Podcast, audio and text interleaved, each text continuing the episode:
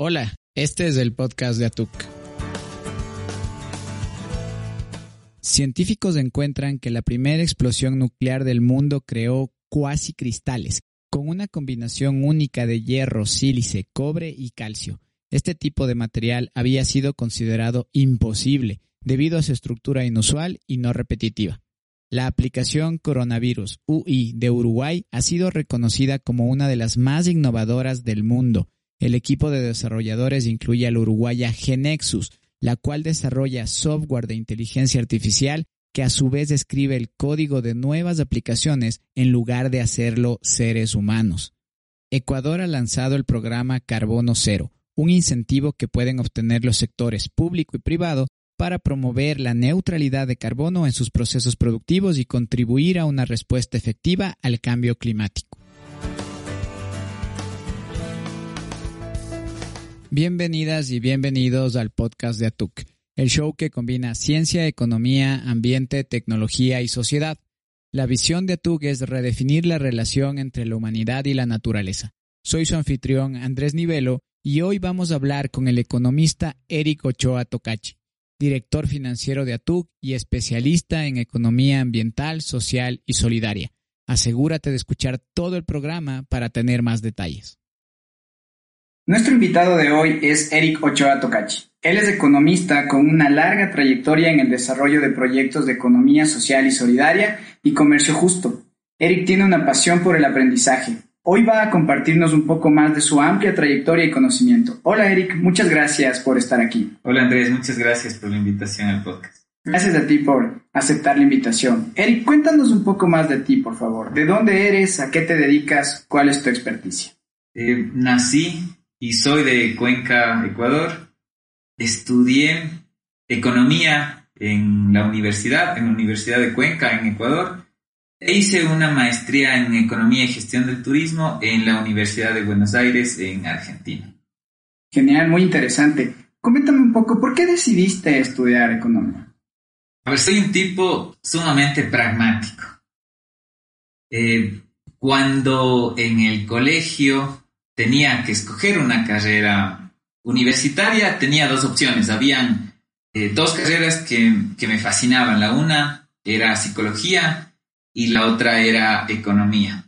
En mi pragmatismo pensaba que iba o que podía aplicar muchos más números estudiando economía que estudiando psicología. Ahora sé que, eso no era cierto, sin embargo eso hizo que me decida a estudiar economía. Además, por supuesto, yo creo que la economía es una ciencia que nos puede cambiar, que nos, que nos ha cambiado, pero creo que nos puede cambiar todavía más y a mejor.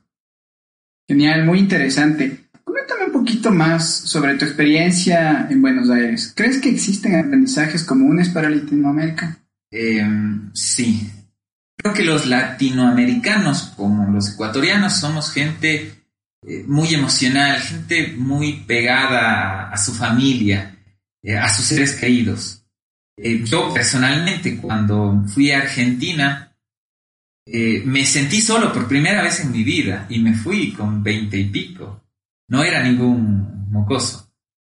Me sentí solo por primera vez y tuve que aprender muchísimas cosas, desde organizar mi espacio hasta saber que terminaba las clases, en la universidad regresaba a mi departamento y no tenía nada. Que todo lo que tenía desde lo que iba a comer tenía que preparármelo yo mismo porque no me iba a encontrar con nada preparado, porque no había nadie que me preparase eso.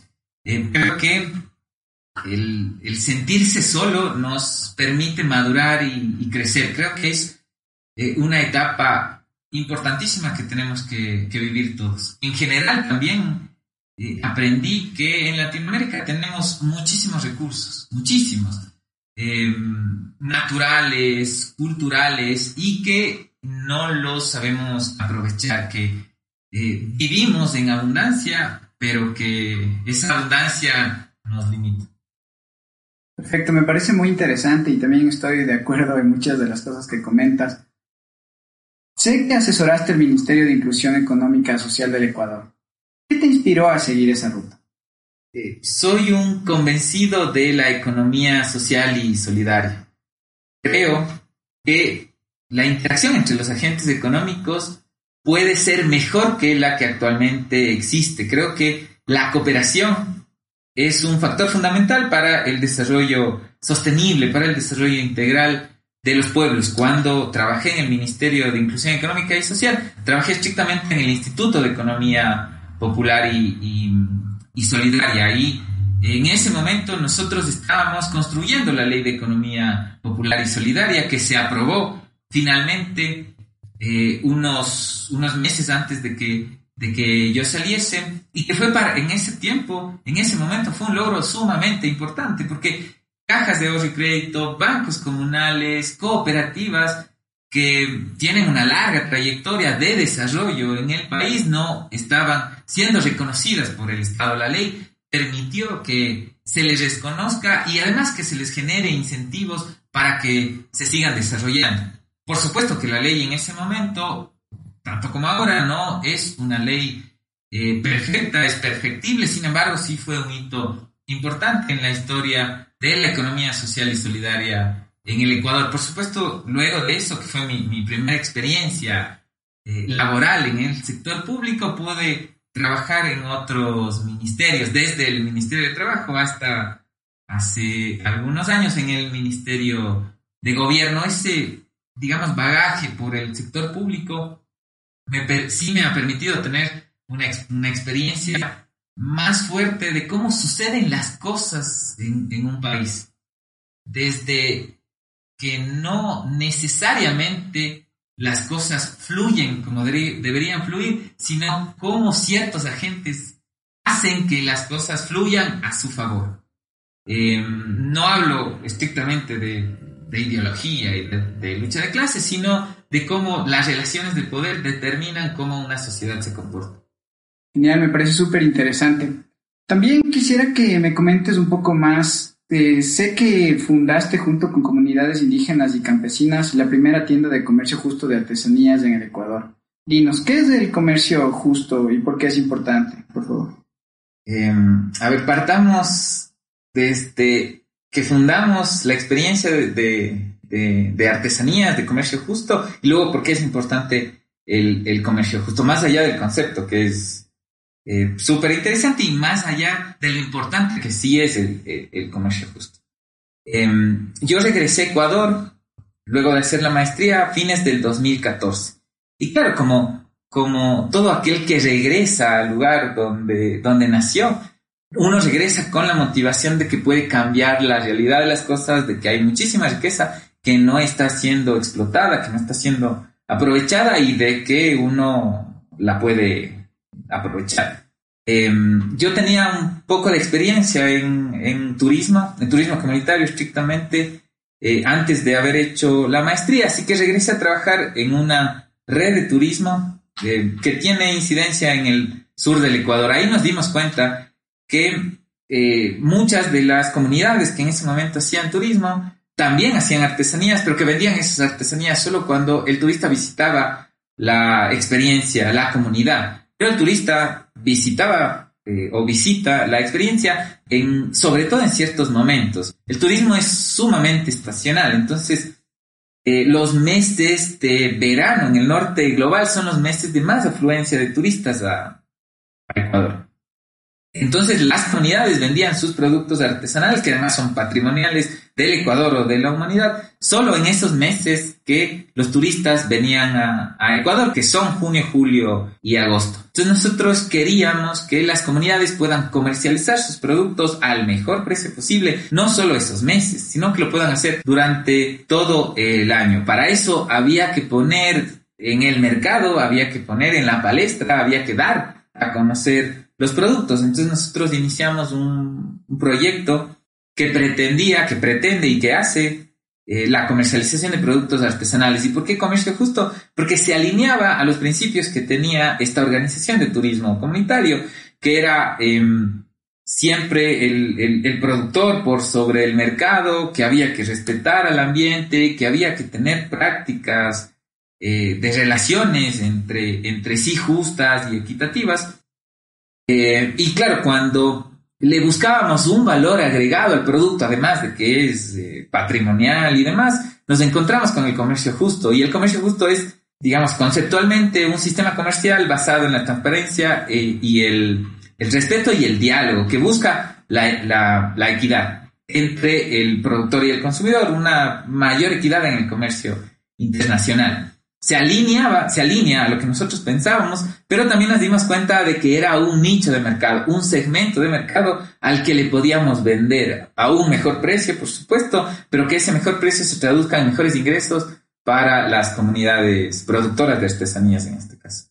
Entonces, Maki Fair Trade es parte de la red de turismo comunitario del sur del Ecuador, Pacariñán. ¿Desde cuándo has venido apoyando Pacariñán y cómo ha sido esta experiencia para ti? Eh, tengo tres periodos de trabajo en Pacariñán. Eh, luego del Ministerio de Inclusión Económica y Social trabajé en Pacariñán eh, hace dos años. Luego de regresar de Argentina trabajé em, casi dos años más también en Pacariñán y me volví a integrar hace ocho meses que estamos ejecutando un proyecto. Pacariñán para mí, o el trabajo con las comunidades en esta experiencia, ha sido fundamental para ir marcando el camino em, que yo pretendo seguir, ese legado, ese, ese, ese, aporte que yo quiero dejar eh, y que quiero hacer en, en, la sociedad. Y es que eh, me ha enseñado que uno no solo puede desarrollarse profesionalmente, sino puede ayudar a otros a desarrollarse. No solo profesionalmente, también técnicamente, emocionalmente, psicológicamente, Em, y por supuesto eso también me ha ayudado mucho a mí en el, en el ejercicio profesional, más allá de esta de Genial, muy interesante. Sé que un proyecto muy importante que lideras en la red Pacariñán es el de mujeres rurales. ¿Cuáles son los desafíos sociales que enfrenta este proyecto y cómo miras tú la solución? A ver, no hay una, una sola solución eh, y esa solución no es, única, no es aplicable, no, no la vas a poder conseguir en un periodo de, tiempo corto. Eh, porque hay muchísimos problemas estructurales en nuestra sociedad. Eh, lo que nosotros hacemos en el proyecto de Mujeres Rurales es eh, buscamos abordar los principales desafíos que tienen las mujeres rurales en el Ecuador. Por ejemplo, las mujeres rurales reciben un ingreso en promedio 25% menor que los hombres rurales. Las mujeres eh, rurales, eh, a pesar de ser mayoría en términos absolutos, por supuesto, eh, que los hombres rurales tienen un tercio menos de propiedad de tenencia de la tierra frente a los hombres rurales.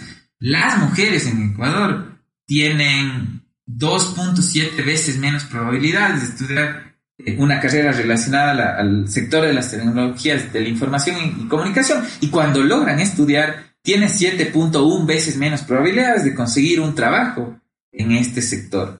Estas brechas, digamos, súper fuertes que no se van a resolver en, un año o dos, eh, ni con una o, o dos actividades son las que nosotros estamos abordando, porque creemos que el fortalecimiento de las capacidades y las habilidades de las mujeres y de sus familias sí va a generar impactos, sobre todo en la siguiente generación. Perfecto, muy interesante. Me gusta muchísimo el proyecto sobre lo que me comentas. Ahora, quería hacerte algunas preguntas un poquito más ligadas también a tu parte familiar. Conocí a tu padre, doctor William Ochoa Parra. Quisiera que me comentes cuál es su legado en las comunidades con las que trabajó. Em, él junto con cuatro profesionales más y 13 comunidades fundaron esta organización Pacariñán, esta red de turismo comunitario. Él era un convencido de la organización social, era un convencido de que cuando aunamos esfuerzos, cuando cooperamos, eh, cuando compartimos conocimientos, recursos y demás, podemos crecer más y mejor. Em, él nos enseñó lo digo como, como profesional, no tanto como emocionalmente, digamos, como su hijo, él nos enseñó que, en efecto, cuando juntas voluntades, esfuerzos y recursos, puedes construir muchas más cosas que si lo hicieses solos. Em, y emocionalmente, por supuesto, junto con nuestra madre, nos inculcó los valores por los cuales nosotros eh, luchamos, peleamos y, trabajamos hoy. Muchísimas gracias, Eric. Quisiera que me comentes, hablamos al principio sobre tu pasión, el aprendizaje. ¿Crees que esa pasión te ha inspirado en tu trabajo profesional? Eh, sí, y creo que debería inspirar mucho más a muchas más personas. Creo que en, Ecuador, en, Latinoamérica, aprendemos poco, deberíamos aprender mucho más, pero por sobre todas las cosas deberíamos poner en práctica lo que aprendemos. Yo soy un crítico de, la academia, porque la academia sabe mucho, eh, desarrolla mucho, pero implementa poco. Conozco y tengo muy buenos amigos académicos, docentes, que saben muchísimo, pero ese, eh, es todo eso que saben, no lo implementan, no hacen que las cosas mejoren. Porque una cosa es saber y escribir en el papel y otra es efectivamente ir a la realidad, al campo y, e implementar. Genial, me gusta muchísimo tu punto de vista. Como siempre les comento a las personas que nos escuchan en el podcast de TUC, vamos a tener un episodio más con Eric pues es súper interesante y hay muchísimos temas más que topar. Pero quisiera que nos des un mensaje final. ¿Qué quisieras transmitir a la audiencia del podcast de Atuk? Eh, que los podcasts anteriores son espectaculares y que los que se vienen van a ser todavía mucho, mucho mejores. Estamos hablando, eh, de hemos hablado de mecanismos financieros, hemos hablado de agua, eh, hemos hablado de cambio climático, pero todavía vamos a hablar de otras cosas mucho más interesantes. Interesantes desde el punto de vista económico, de cómo podemos eh, aprender de lo que están haciendo gente realmente maravillosa eh, y generar riqueza con eso, que creo que eso es súper importante y que nos hace falta en, en Ecuador. Muchísimas gracias, Eric. Perfecto. Y pues ya escucharon, tienen que seguir escuchando todos nuestros episodios y te agradezco una vez más que hayas aceptado la invitación a formar parte del podcast. Gracias, Andrés. Este episodio del podcast de ATUG fue traído a ustedes gracias a la red de turismo comunitario del Austro Pacariñán. Pacariñán es una red de emprendimientos de turismo comunitario de las provincias de Cañar, Azuay y Loja, en el sur de Ecuador, cuyo nombre proviene de la fusión de dos palabras quichua, Pacarina y Ñan, que en español significan Camino del Amanecer. Pacariñán es Fair Trade, Turismo Comunitario y Economía Solidaria.